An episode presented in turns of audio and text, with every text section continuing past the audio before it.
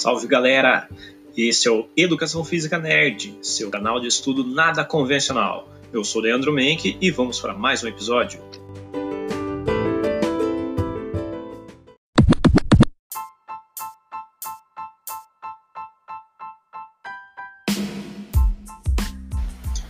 Hoje vamos falar sobre capacidades físicas, suas definições e como atuam em nosso corpo.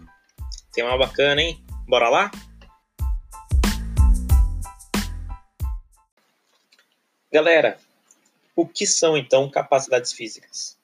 Bom, as capacidades físicas são qualidades, são atributos, são assim, digamos, funções do corpo humano que todos nós temos.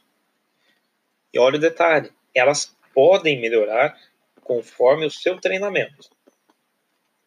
Nós temos algumas capacidades físicas e dentre elas nós vamos começar pelo estudo da capacidade física força. A força, então, ela é a capacidade de realizar movimentos aonde necessite da sua ação, de sua tensão muscular contra algo ou com algo. É o famoso fazer força, tá certo? Nós temos três tipos de capacidade física força, três modalidades. A isotônica, que é aquela força dinâmica, ou seja, é uma ação que se faz em movimento. Por exemplo, você empurrar algo, levantar, puxar. Tudo que está dinamizando uma força, está precisando de uma força em movimento. Tá ok? Nós temos também a força isométrica. A força isométrica é a mesma coisa que estática, ou seja, ela é uma força parada, ela não necessita de um movimento contínuo. Você ficar segurando alguma coisa por um tempo sem uma movimentação dos seus braços, por exemplo. Isso seria uma força isométrica. E temos também a força potencial. O que, que seria a força potencial? Ela é aquela força explosiva. Ela ocorre quando se faz um movimento de forma rápida. E esse movimento exige muita força. Tipo aquela, aqueles alterofilistas que precisam levantar um peso muito rápido. Seria essa força, a força de explosão. Muito bem? Capacidade física, força, as três modalidades: isotônica, isométrica e a explosiva ou potencial. Bom, partimos agora para flexibilidade, capacidade física, flexibilidade. É a capacidade de realizar movimentos com amplitude nas, nas articulações, desculpem. A amplitude na articulação seria transformar você em uma pessoa com uma mobilidade de movimentos. Por exemplo, você em pé pegar algo que caiu no chão sem encostar, sem dobrar os joelhos e conseguir encostar a mão no chão, tá? Seria a flexibilidade. Velocidade, então. Capacidade física, velocidade. Seria a capacidade de mover o seu corpo ou parte do seu corpo no menor tempo possível. Nós temos, então, a velocidade de deslocamento, aonde é o corpo inteiro. Temos também a velocidade de reação. Gente, presta bem atenção nisso. Velocidade de reação. Quem assiste aos jogos de futebol, com certeza deve ter ouvido falar que o goleiro teve um bom reflexo. Na verdade, isso nada mais é do que tempo de reação ou velocidade de reação. Tá? É o se mover ou movimentar parte do seu corpo de uma forma muito instantânea. Próxima capacidade física, então, vamos lá para agilidade. Não é velocidade, velocidade já falamos, agora é a agilidade. Muitos jogadores de futebol são muito ágeis, o que, que é então agilidade? É a capacidade de realizar movimentos rápidos, mas eles têm mudança ou uma variação no seu movimento. Entre o início do movimento e o final do movimento, ele vai ter uma mudança, ele vai ter uma alteração, ele vai ter uma variação. Isso é agilidade.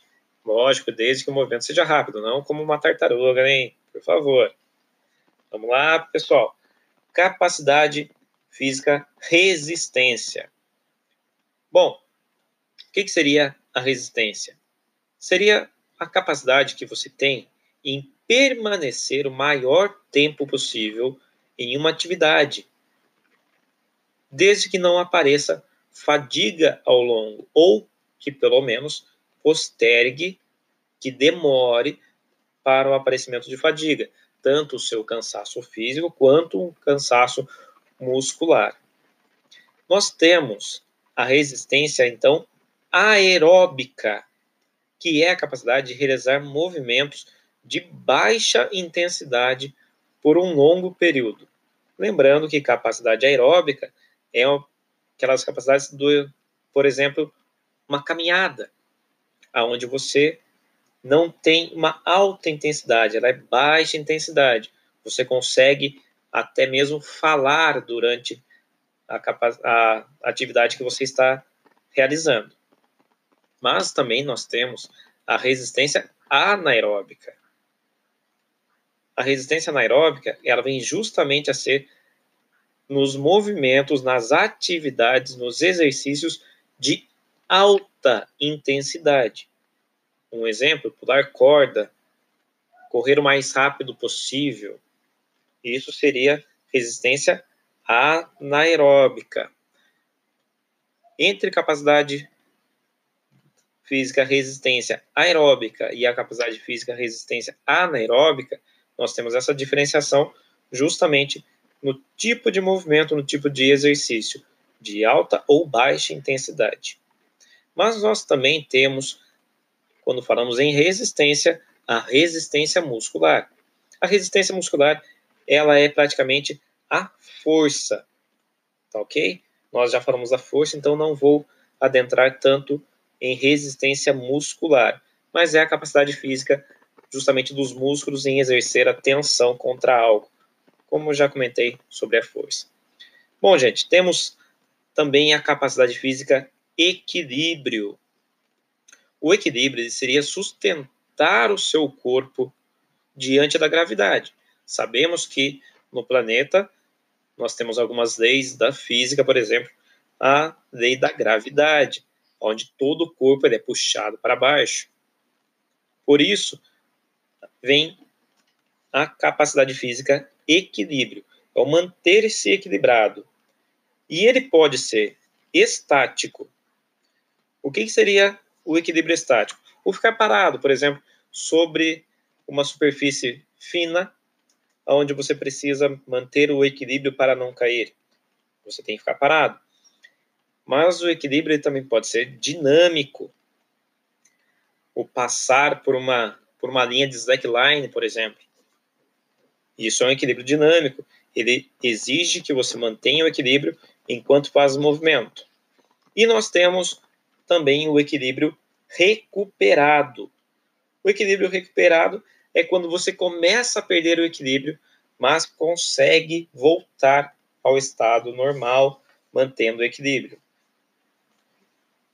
Bom, e para finalizar, nós temos a capacidade física coordenação coordenação motora.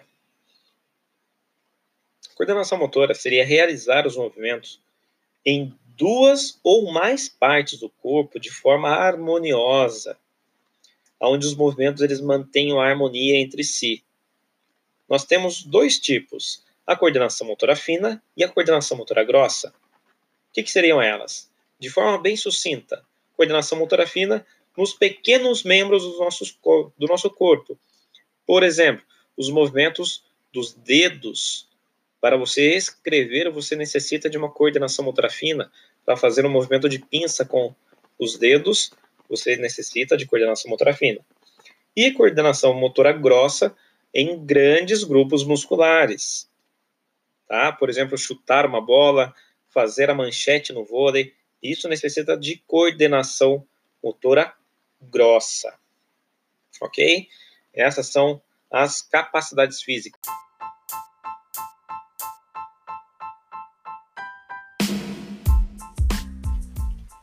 Essas foram então as capacidades físicas. Lembrando, todas elas são treináveis, todas podem melhorar. Temos sim a possibilidade de realizar movimentos onde essas capacidades serão necessárias, mas talvez não com tanta eficiência quanto um indivíduo treinado.